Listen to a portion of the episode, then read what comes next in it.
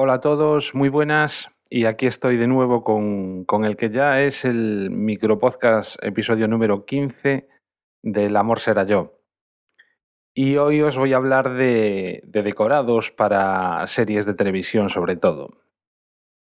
Todo esto viene a raíz de un- una entrada que me encontré en Microsiervos y que, que dirige, vamos, eh, la entrada en sí trataba de los planos que Iñaki Aliste Lizarralde ha realizado a base de mm, verse muchos capítulos y estudiarlos con profundidad, capítulos de un montón de, de series de televisión, este hombre se ha dedicado a realizar, a dibujar los planos de cómo serían las casas que aparecen o los eh, edificios que aparecen en estas series, ¿no? Los podéis, eh, les podéis echar un vistazo, algo que recomiendo porque es muy, muy entretenido de ver, la verdad. En, los tienen DeviantArt y entonces, bueno, pues la dirección sería http dos barra.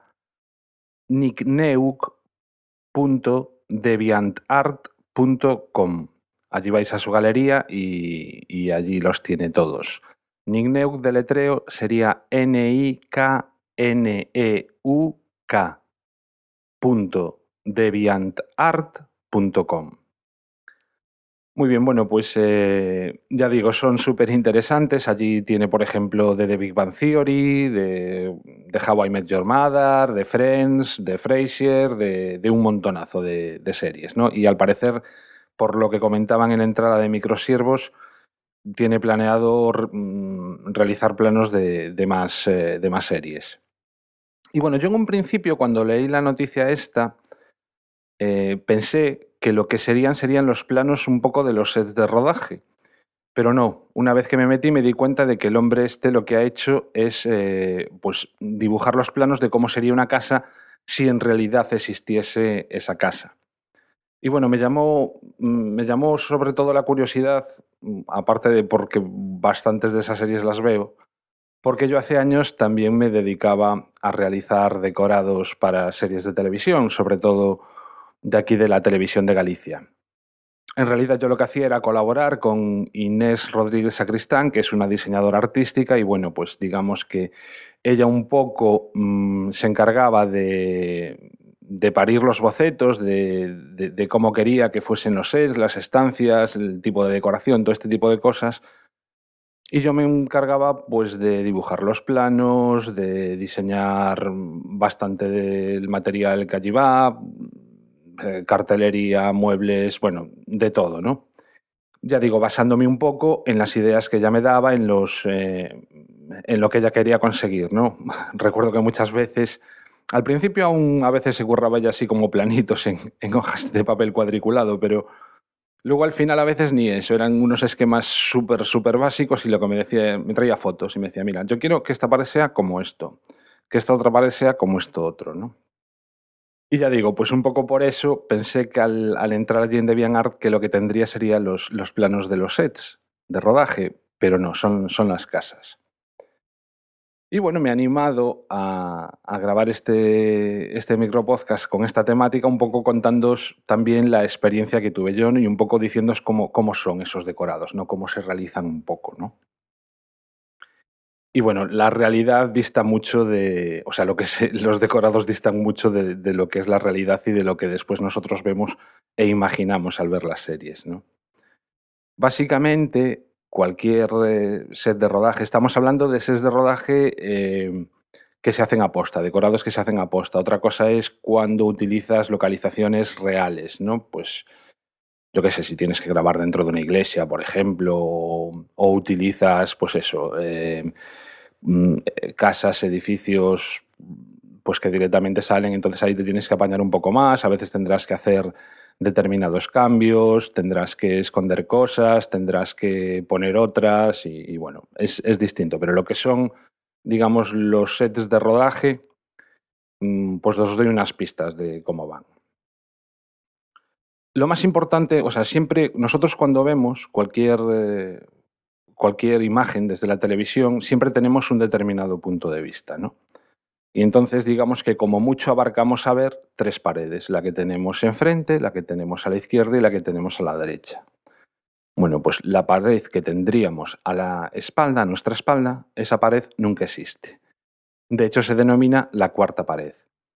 ¿Y por qué no existe? Pues porque por ahí es por donde se mueven las cámaras para ir grabando lo que sucede, eh, pues eso, en el interior de, la estancia que sea. A veces las cámaras no solo se ponen en esa cuarta pared, sino que también se aprovechan huecos que se pueden hacer en, los decorados, como pueden ser ventanas o puertas, o incluso huecos que normalmente nosotros no veríamos, pero, pero que se tapan, por ejemplo, con un cuadro. ¿Y para, para, qué? Pues para meter una determinada cámara en un determinado momento que pille un ángulo para mm, algún primer plano o lo que sea de, de pues eso, de, los actores, de la escena que se esté reproduciendo. Y lo que tampoco hay nunca es techo, al menos en la experiencia mía, ¿no? Los techos tampoco existen, ¿no? Los techos son, mm, pues por ahí están los de sonido, está la iluminación y, todo eso. Y bueno, básicamente estos son los elementos principales que tienen. Y luego podríamos, digamos, encontrar como dos tipos diferentes de sets, ¿no? En función de si la serie de la sitcom eh, se graba en directo con el público o no. Las que se graban en directo con público, pues tienen unas características especiales y es que, mm, digamos, que la configuración es casi como si fuera la de una obra de teatro, ¿no? En la que los distintos sets o las distintas habitaciones pues tienen que estar todas a la vista del público. El público se coloca normalmente en una grada, delante de ese público irían las cámaras y mm, después iría ya la cuarta pared, o sea, la cuarta pared que no existe y ya veríamos, pues eso, los, las tres paredes de, las distintas estancias. Conviene que estén comunicadas, porque ya digo, todas las, eh, todos los escenarios, todos los distintos escenarios, imaginaos que hay una escena que se desarrolla en una habitación, otra en otra habitación, otra en unas escaleras, pues por ejemplo de Big Bang Theory, que seguro que todos la veis, esa es la típica serie que se graba en directo se llaman, son series multicámara porque se están grabando pues como mínimo con dos cámaras a la vez, ¿no? Porque se ruedan eso como si fueran obras de teatro y prácticamente se emiten tal cual. De hecho, eh, entre el público, en la grada, aparecen dispersos por allí varios televisores, de tal forma que mientras se está rodando, el público puede estar viéndolo, digamos, en directo, como si fuese en el teatro, o si no, en la televisión, viendo cómo quedará el episodio realmente. Luego, bueno, estos televisores también se utilizan a veces en el sentido de que si, hay escenas que se tienen que grabar en exteriores, pues porque el guion no exige tal, entonces se hace una pregrabación y mientras se está grabando el, el episodio en sí, pues en un momento dado, ¡pum!, paran de actuar los actores, ponen esas imágenes y luego continúa la acción. Y bueno, sobre este tipo de, series, digamos, decir también que se suelen grabar dos veces, ¿no? Pues se hace un primer pase, bocadillo y un segundo pase. Y luego, lo que ya es más normal serían las series más, eh, más curradas, digamos, las que ya no son con público en directo, en el que digamos que cada una de las estancias que aparezcan, cada uno de los escenarios, es un set propio. O sea, tendríamos, imaginaos, en una casa que tiene tres habitaciones, una cocina y un no sé qué. Bueno, pues cada uno de esas habitaciones es propiamente un, set, ¿no? Y si bien en, las, en estas que se graban en directo, pues digamos que ya intentan que todo esté comunicado, aquí no. Aquí lo que se hace normalmente son naves industriales donde se montan estos, estos sets y, tú ahí lo que tienes que hacer básicamente es componer un puzzle, ¿no? Dices, necesito tantos escenarios, tengo tantos metros cuadrados, apáñatelas para meterlos ahí mm, como quepan, y entonces, pues eso, te encuentras que a lo mejor tú estás en un dormitorio y el set de al lado es una cafetería y y después tienes una lareira y, el pasillo al que se accede desde la habitación del principio está 20 metros más allá. ¿Y, qué más de estas cosas? Ah, sí, pues que aparte es muy importante también tener en cuenta los movimientos a la hora, en el momento en que tú estás planteando la distribución de los sets dentro de esa nave, tienes que tener mucho cuidado con los desplazamientos de cámaras, porque claro, no va a haber una cámara por cada uno de esos pequeños escenarios, sino que las cámaras hay que irlas trayendo de aquí para allá, moviéndose y necesitan su espacio. Entonces, a veces es más complicado incluso que, dibujar los propios o, planear, plantear los, los, propios decorados, plantear cómo organizar todo eso dentro, dentro del espacio que tengas para que quepa todo y sea cómodo de trabajar. Y bueno, mm, decir que todo es mentira. O sea, me acuerdo que en una de las series que hice, porque la verdad es que participé en un, buen puñado de, series de la TVG, lo dejé un poco porque me aburría precisamente porque llegó un momento en, que, todo era demasiado mentira. ¿no?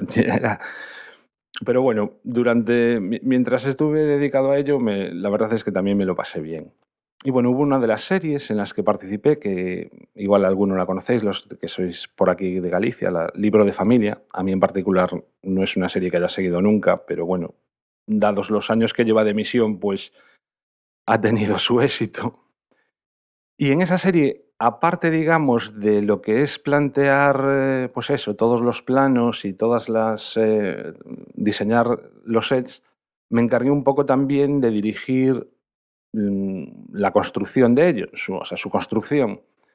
Y fue cuando realmente me di cuenta de, muchas cosas que, me imaginaba pero no tenía claro. Por ejemplo, una de las cosas que más me impresionó es la cantidad de polispan que se utiliza. El polispan se utiliza para todo porque le pueden dar forma y pueden conseguir eh, acabados que con la pintura adecuada dan el pego totalmente.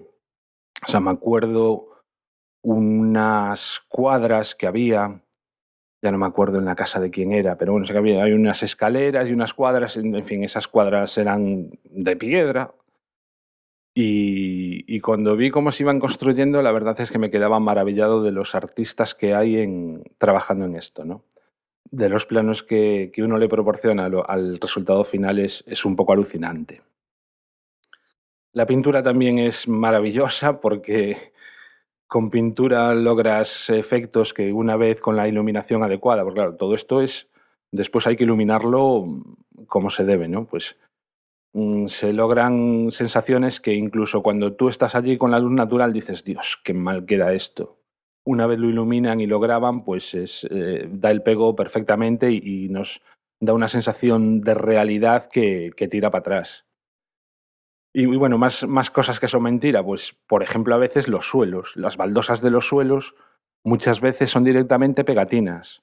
Yo me cansaba de, me cansé de, dibujar pegatinas para que luego se convertirían en baldosas. Y, bueno, por último está el atrezo. Ahí también es donde al final se consigue o no un, buen o un, o un mal resultado, ¿no?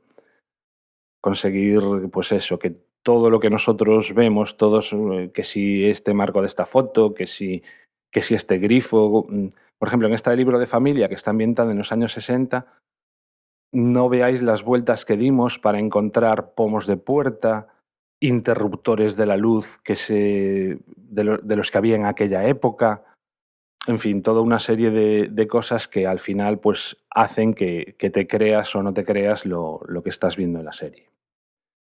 Y bueno, pues nada más. No sé, espero que os haya eh, sido entretenido este, este micro podcast en el que me he dedicado a rememorar viejos tiempos. Y bueno, ya sabéis, para contactar conmigo, o bien en Twitter, arroba el amor será yo, o bien arroba jordel, que es mi Twitter personal. Y si no, pues también si me dejáis un comentario aquí directamente en Spreaker os lo agradecería mucho, porque la verdad es que feedback poquito el que estoy recibiendo. Y nada más, venga, muchas gracias por escucharme y hasta el próximo episodio. Adiós.